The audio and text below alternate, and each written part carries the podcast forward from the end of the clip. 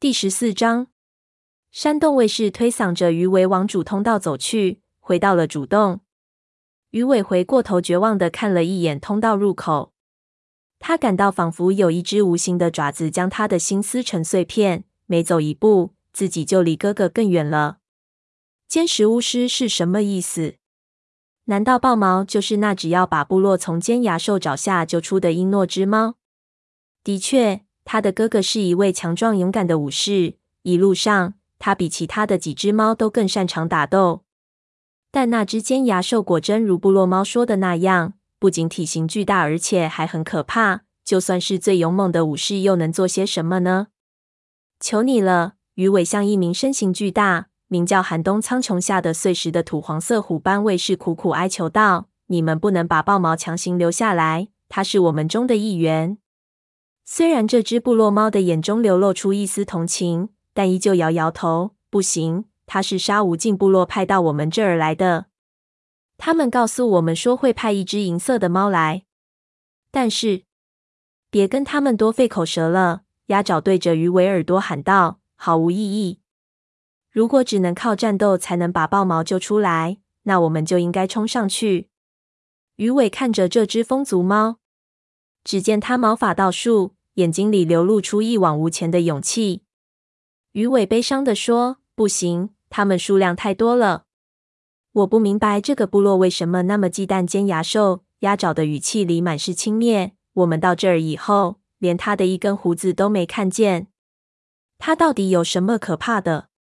没看到他是你们的幸运。碎石说。鸭爪牙一呲，但这次他没有扑向那位士，只是转身走到鱼尾跟前。跟他碰了碰鼻子，为了他，鸭爪哪怕跟整个星族打架都不在乎。鱼尾知道这一点，但鸭爪必须清楚，这一次打架没有什么好处。山洞卫士驱赶着族群猫穿过山洞，一直走到了他们睡觉的挖坑处。怎么回事？黑莓长惊讶地问：“难道你们不是要把我们赶出去？”半夜三更，那位土黄色的卫士气愤地说道。我们没那么残忍。外面很冷，也很危险。你们在这儿吃好睡好，明天早上再离开吧。跟豹毛一起走吗？褐皮挑衅的问。碎石摇摇头说：“不行，我很抱歉。”几位山洞卫士离开了，只留下了碎石和另一只猫待在几尾之外的地方监视着他们。几位预备卫士嘴里叼着猎物跑了过来。好极了，是不是？跑在最前面的预备卫士撂下猎物，兴奋地说：“尖牙兽不会再来了。”闭嘴，傻瓜！他的同伴猛地捅了他肚子一下，训斥道：“你忘了，鹰牙交代我们不能跟他们说话吗？”他们扫视了一眼四周，确认没有猫发现他们违反命令后，就迅速退了回去。我不吃。鸭爪盯着那一小堆猎物，呸道。我不想要这个部落的任何东西。伟大的星族啊！褐皮发出重重的一声叹息。你这样做又有何意呢？愚蠢的毛球！现在你需要两倍的力量，既要拯救森林，又要救出豹毛。鸭爪用其他猫听不见的声音小声嘀咕着什么，但他没再反对。从猎物堆里扯出了一只鹰。怎么办？当他们几个把剩下的猎物分成几份。蹲伏在一起准备开吃时，松鼠爪问道：“我们不能忍受他们这样对我们，是不是？我们到底该怎么办？我们现在也做不了太多。”黑莓长指出：“我们寡不敌众，完全不是山洞卫士的对手。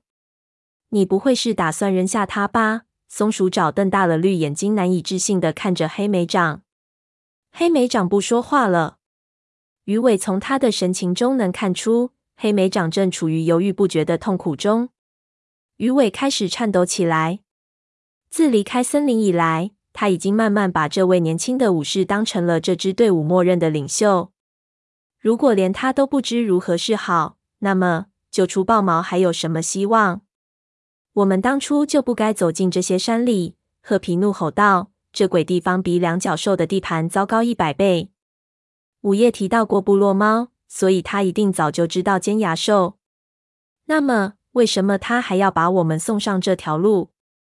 自始至终，这都是一个阴谋。鸭爪发出嘶嘶的声音。我知道根本就不该信任那只獾，但他为什么要欺骗我们呢？黑莓长反对他的说法。星族派我们找到他，他也向我们发出了警告，说两脚兽在毁坏森林。如果我们不能信任他，那么我们所做的这一切就都没有意义了。鱼尾刚想表示赞同，但突然想起他们在树林边讨论走哪条路时，波蒂说过的话。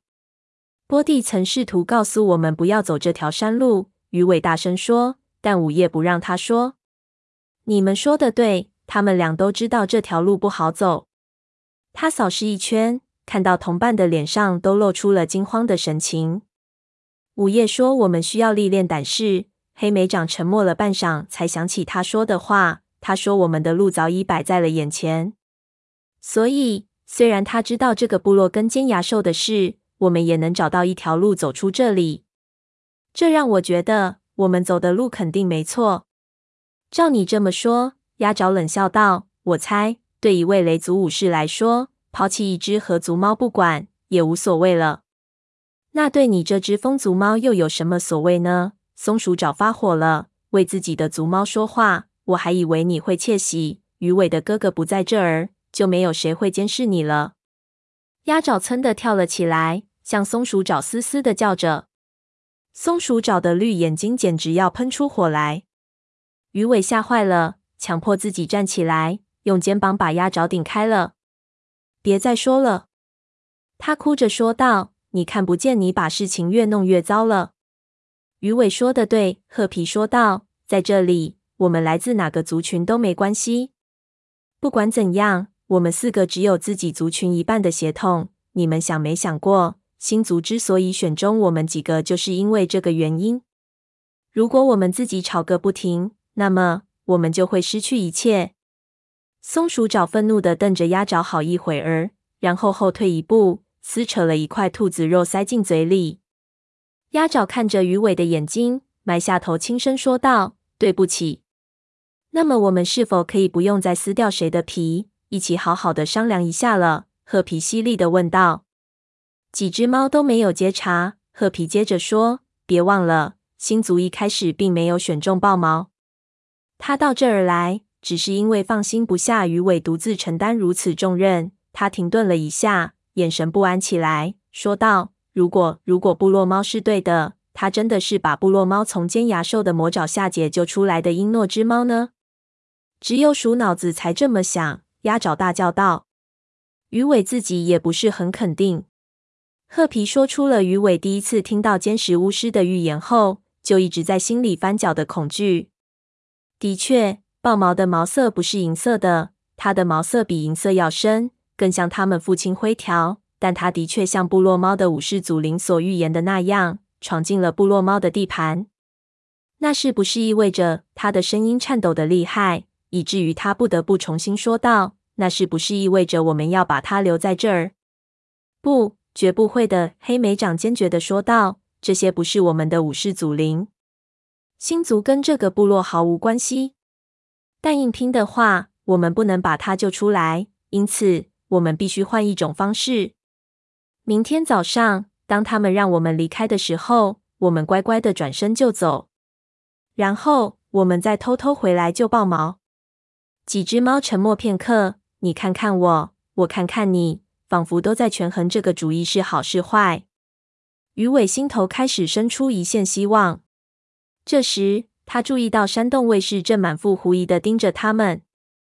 山洞卫士偷听到了他们的对话，他轻轻动了动耳朵。另外几只猫循着他的目光看去，靠得更紧密了。鸭爪轻声说道：“说起来容易。”他的语气听起来充满怀疑，但不再有嘲讽的意思。我们还是得进到里面那个洞里，但这整个地方到处都是山洞卫士。我们可以等到天黑以后，褐皮提议道。而且瀑布的声音可以隐藏我们的脚步声。松鼠找乐观的加了一句。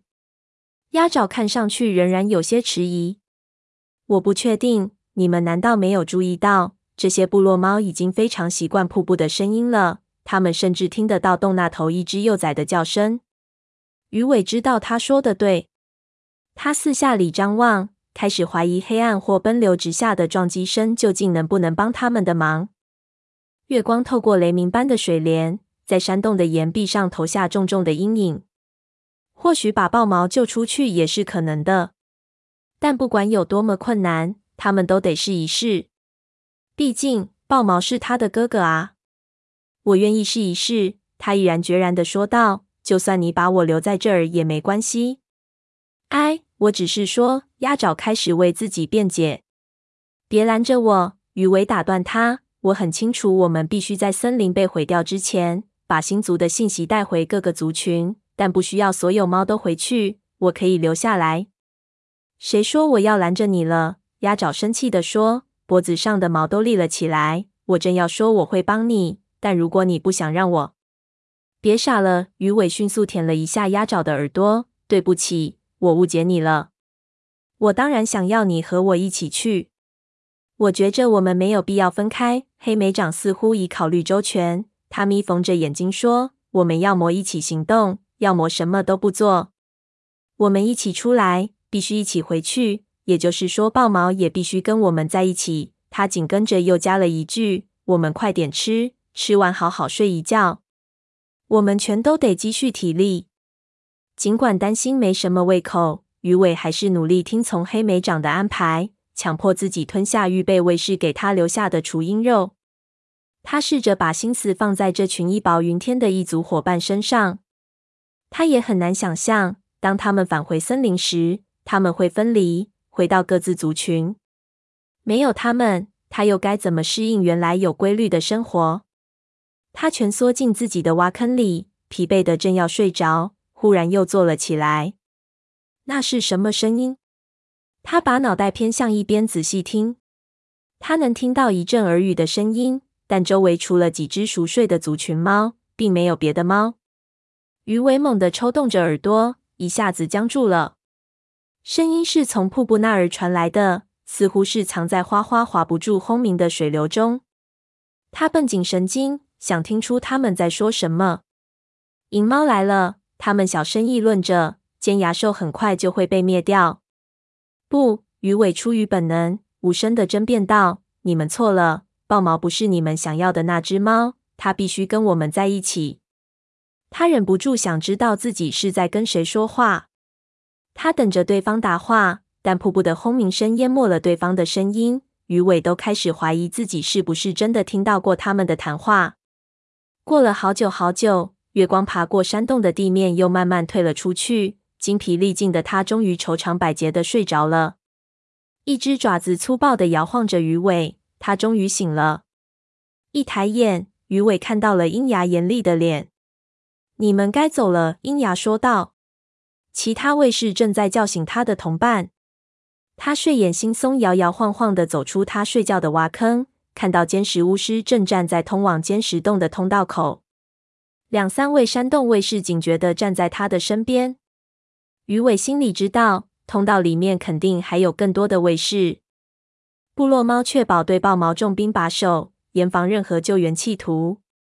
我们会把你们带到我们领地的边界，然后告诉你们一条穿越山脉的快捷路线。鹰牙说：“那豹毛呢？”黑莓长抖掉身上的一根羽毛，问道：“没有它，我们不能走。”这位雷族武士期待能和平解救出豹毛的最后希望，还是失败了。鹰牙摇摇头，没等黑莓长把话说完，他不能跟你们走。鹰牙说道：“他命中注定要留在这儿。”把我们从尖牙兽的魔爪下解救出来，我们会照顾他，尊敬他，然后这样就可以了。鸭爪厌恶的说道。山洞卫士围着族群猫，强迫他们向洞口走去。鱼尾注意到鸭爪因为前一天晚上那位山洞卫士的异长，一瘸一拐的。你还能走远道吗？鱼尾在他耳边小声问。我有别的选择吗？他不快地说。稍过片刻，又转向鱼尾，用鼻头轻触他的口鼻。别担心，我没事。刚走到瀑布那儿时，鱼尾听到有谁叫他的名字，转身看见希儿蹦跳着朝他跑了过来。我我想跟你道别。他一边走过来一边说：“很遗憾，现在弄成这个样子。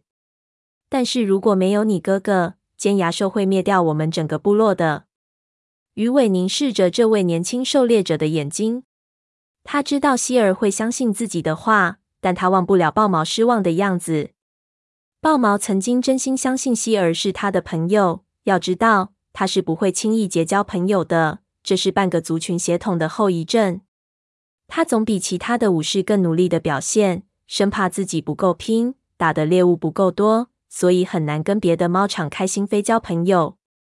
鱼尾亲眼看到这只母猫赢得了哥哥的信任，但是现在他背叛了他，甚至还有可能眼睁睁看着他为了拯救他的部落，死在跟尖牙兽的战斗中。走吧，鸭爪用他那已经被瀑布溅湿的尾巴轻抚鱼尾的身体。鱼尾一句话也没说，转身离开了希儿。当经过那条狭窄的小道时，他凝神想从震耳欲聋的瀑布声中再听到些什么，但是今天。他听到的只是水流的不断冲击声。不管你们是谁，他在心里默默地说：“我们都会回来救我哥哥。他属于我们，他的命运也不在这里。”等到太阳当空照的时候，几只森林猫已经翻过了几道山梁。山洞卫士们寸步不离地跟在他们的两侧，目不斜视地盯着前方，即使碰到猎物，也不停下来去捉。紧张的沉默令鱼尾身上每一根毛发都隐隐作痛。一路上，他试图将每一块岩石、每一棵树、每一个转弯都记在心里，希望能循着自己留下的气味原路返回山洞。他现在已经更熟悉这些岩石山坡了，但这里的每条路看起来还是全都差不多。相比之下，山洞卫士似乎总能准确的知道往哪个方向前进。有时候，为了绕开大石头或悬崖，甚至还要走回头路。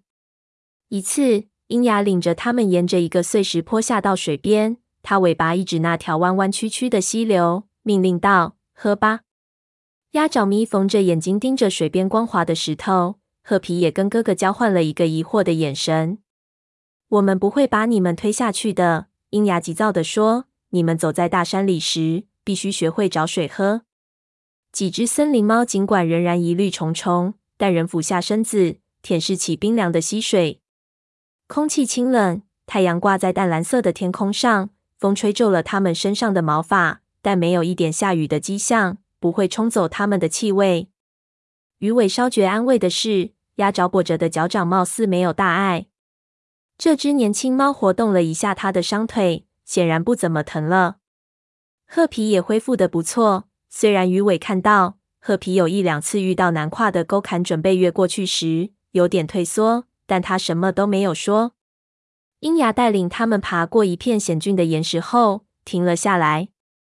这里就是我们领地的边界了，他宣告道。尽管这里没有气味标记明确标出边界线，从这儿开始，你们就得自己走了。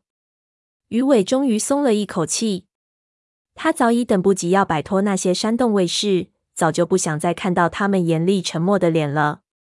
朝那座山前进，鹰牙边说边用尾巴指向远处的一个高峰。那山峰的上部覆盖着皑皑白雪，从这儿有一条路环绕着它，通往远处的绿地。天黑之前，你们是安全的，不会碰到尖牙兽。鱼尾觉得他太强调尖牙兽了，就好像岩石间没有其他危险似的。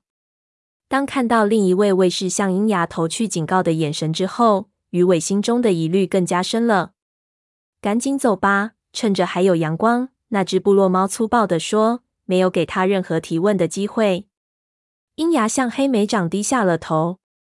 再见，他说道。我希望我们下次能在愉快的氛围中见面。我们部落有很多东西想和你们相互学习。我才不想从你们那儿学什么东西。松鼠爪抱怨道：“鸭爪头一次感觉自己同意他的看法，我也希望如此。”黑莓长冷冷地看了一眼自己的同伴，让他们闭嘴。但是当你们把我们的朋友囚禁起来时，我们之间是不可能存在友谊的。鹰牙的头再次低了下来，看起来他很真诚地表示抱歉。这是我们的命运，也是他的命运。这是我们的武士祖灵做出的承诺。就像你们的武士祖灵向你们做出的承诺一样，他尾巴轻轻一挥，把其他巡逻队队员召集到自己身边。全部山洞卫士都守在那儿，看着黑莓长领着族群猫走向长满草的山坡。很快，绿色的草消失了，取而代之的是松散的石头，向上一直延伸到一个细石山脊。黑莓长在峰顶停了下来。鱼尾回过头，看见鹰牙和那些卫士仍然在那儿目不转睛地瞅着他们。他们要确定看到我们走了，褐皮吼道：“那意味着他们可能会一直守在那儿，以防我们返回。”鸭爪耸耸肩。他们会后悔的。他四只爪紧紧按在光溜溜的岩石上。如果我在这儿遇上部落猫，我肯定把它们变成乌鸦的食物。黑莓长瞪了他一眼。如果可以，我们尽量不要采用武力。他说道：“记住，这里离我们家乡还远得很。我们再也不能有谁受伤了。现在，我们继续往前走，让他们以为我们已经放弃了。”黑莓长领着大家在岩石间穿行。这时，山脊的另一边地面突然消失，出现了一个荒草丛生的山谷。一股泉水从山缝中冒着泡涌出来，向下流入一个小水潭。水潭旁边长了两三簇灌木。一阵风吹来，鱼尾闻到了兔子的味道。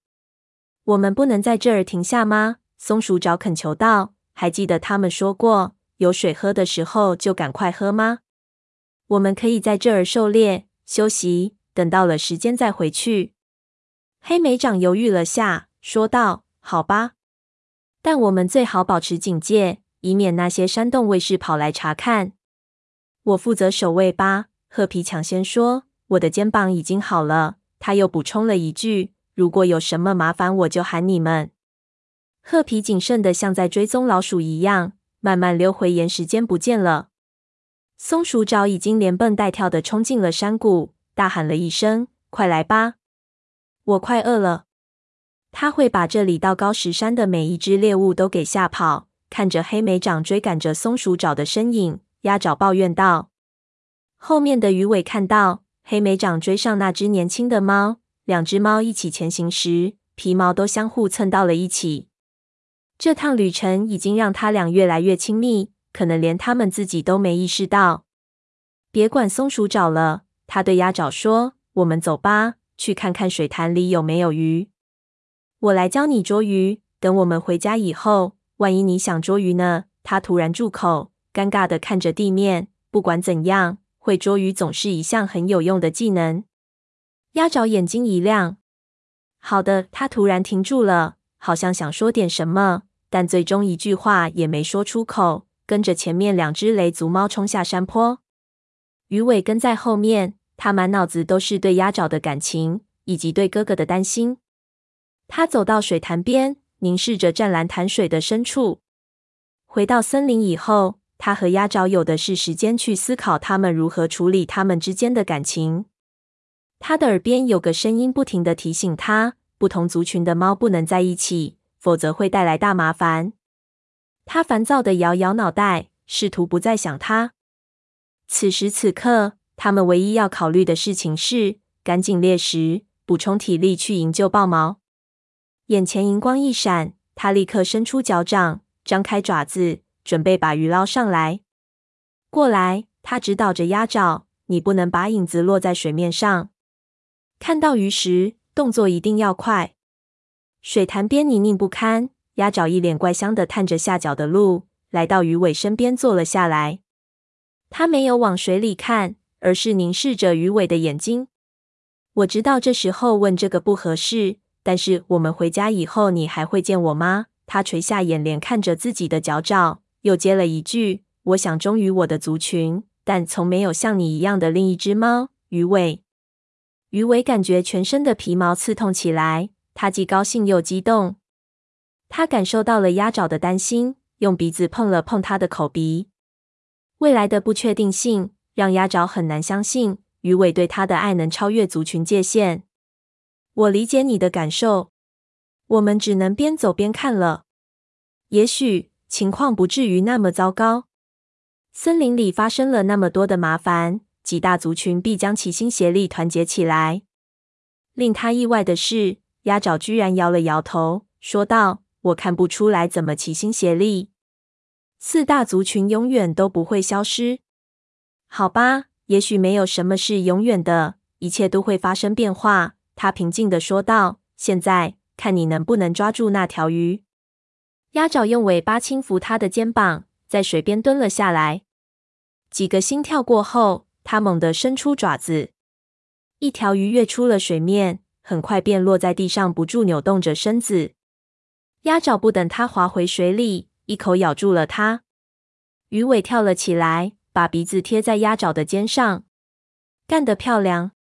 我们会把你变成河族猫的。他突然住了口，窘住了。鸭爪则表示理解的眨眨眼，他的眼睛里泛着光。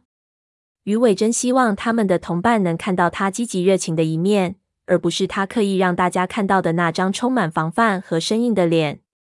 岩石顶上一个移动的影子打断了他的思绪。他抬眼望过去，原来是褐皮蜷伏在一块平坦的石头上。山洞卫士们已经走了。但我会一直在这儿守望的。影族武士对下方的他们喊道。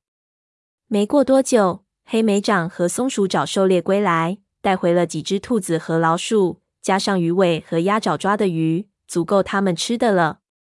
他们轮番值守，都没看到部落猫的动向。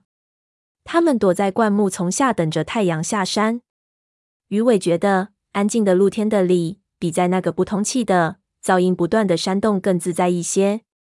天空中乌云密布，遮住了太阳，情况不妙，要变天。风小了，空气变得阴沉潮湿，暴风雨即将来临。终于，日光消失了，阴影开始笼罩山谷。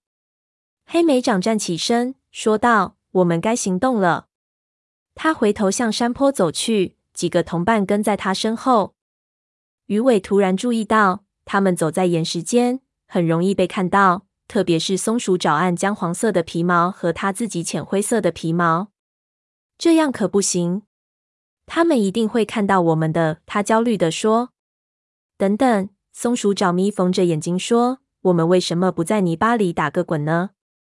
这样我们看起来就像部落猫了，特别是在黑夜里。这样还有助于掩盖我们的气味。”褐皮肃然起敬地看着他说道：“这是一个月来。”我听到的最好的主意。松鼠爪的绿眼睛露出得意的神情，它快速跑回水潭边，小心翼翼的四处嗅着。这里到处都是稀泥，它叫喊着，就在黏糊糊的泥巴的里打着滚，全身的皮毛都沾上了泥巴。当鸭爪和另外几只猫跟过来时，它嫌弃的抽动了一下胡须。不过是突发奇想罢了，但的却是个妙招。他不得不承认，鱼尾缓缓走到水潭边，感觉到稀乎乎的泥从脚下渗出来，不禁退缩了一下。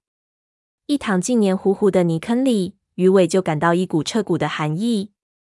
鱼尾赶紧安慰自己，至少它浓厚的河足皮毛还是挺适合打湿的。反倒是鸭爪，它那么瘦，毛又稀疏，糊上一身稀泥，应该更不舒服。但鸭爪这一次一句怨言也没有，他眨巴着眼睛，怜惜的看着他，想起他早些时候说过，希望他们回到森林后还能见到他。此时，他的视线一刻也不想离开他。沾上泥巴，这几只族群猫浑身的毛都变得一排一排，一撮一撮，就像长满了刺。他们爬回到山脊，然后再沿着另一边的下坡往下去。小心翼翼地回到部落猫的领地，鱼尾支棱着耳朵，警惕地听着其他猫的声音。没走几步，他们就停下来嗅嗅空气。即使听了松鼠爪的主意，进行了伪装，但他们被认出来的风险仍然非常大。而且，没有谁知道部落猫会怎样严加看守豹毛。鱼尾知道，部落猫为了让自己武士祖灵的预言成真，他们绝对会不顾一切的。他和同伴们绝对是回去送死。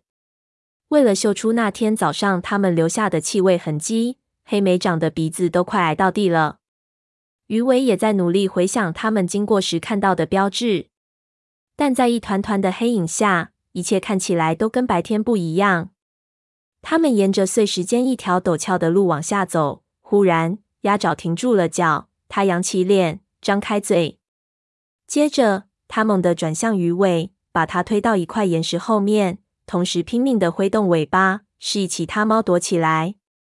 一个心跳过后，鱼尾也闻到了相同的气味，是部落猫。他小心地窥视着，看到一队步履轻盈的狩猎巡逻队沿着这条路从相同的方向走过来。他们嘴里都叼着猎物，山洞卫士护在他们周围。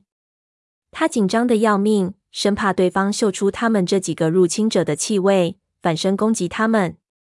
但部落猫没有停顿，径直从他藏身的地方走过，消失在黑暗中。泥巴果然掩盖住了他们的气味。这是我第二次救你了哟，鸭爪戏谑的说着，走开一点，让鱼尾站直身子。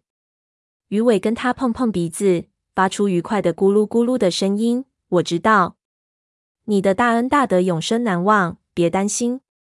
黑莓长从小路另一侧的岩石间走出来，示意其他同伴继续往前走。这一次，褐皮垫后，紧接着身后，以防后面还有其他要返回的部落猫。等他们走到河边的时候，月亮正好升起在最高峰的上方，在云朵的掩映下，透出一层迷迷糊糊的白色光晕。他们一边警惕地留意着部落猫的声音，一边顺着湍急的河水向前走，直到听见远处传来的瀑布的轰鸣声。现在大家都保持安静，黑莓长小声说：“我们靠拢一点。”他们悄无声息地爬到了瀑布的上方。鱼尾蹲伏在河的边缘。看着滚滚黑水流向岩石边缘，突然一道闪电照亮头顶的上空。他听见了空中传来比瀑布的轰鸣声要大得多的轰隆隆的响声。暴风雨要来了，鸭爪在鱼尾耳边轻声说。豆大的雨点落在鱼尾的头上，他摇摇头，甩掉水珠。暴风骤雨制造的混乱也许能帮助他们，但紧接着他就想着会不会让更多的猫躲到洞里面去。豹毛已经被严加看守了。如果整个部落的猫都拥进洞里，他们可就一点希望都没有了。我们走吧，松鼠爪有点等不及了。当几只猫一起低头向下窥探时，一道闪电伴着滚雷在头顶上方划过，鱼尾只能辨出河水注入水潭时的白色泡沫。突然，他觉得自己看到小路尽头的黑暗中有什么东西在动。那是什么？鸭爪也看见了，又一道闪电炸亮了天空，好像在回答鸭爪的疑问。鱼尾听到褐皮惊恐的倒吸了一口凉气。时间仿佛在这一瞬间凝固了，白色的闪电照亮了一个身影，那是一只体型庞大的黄褐色猫，正沿着小道前行。炸雷在天上爆响时，它愣了一下，然后就继续往前，消失在瀑布后面。尖牙兽。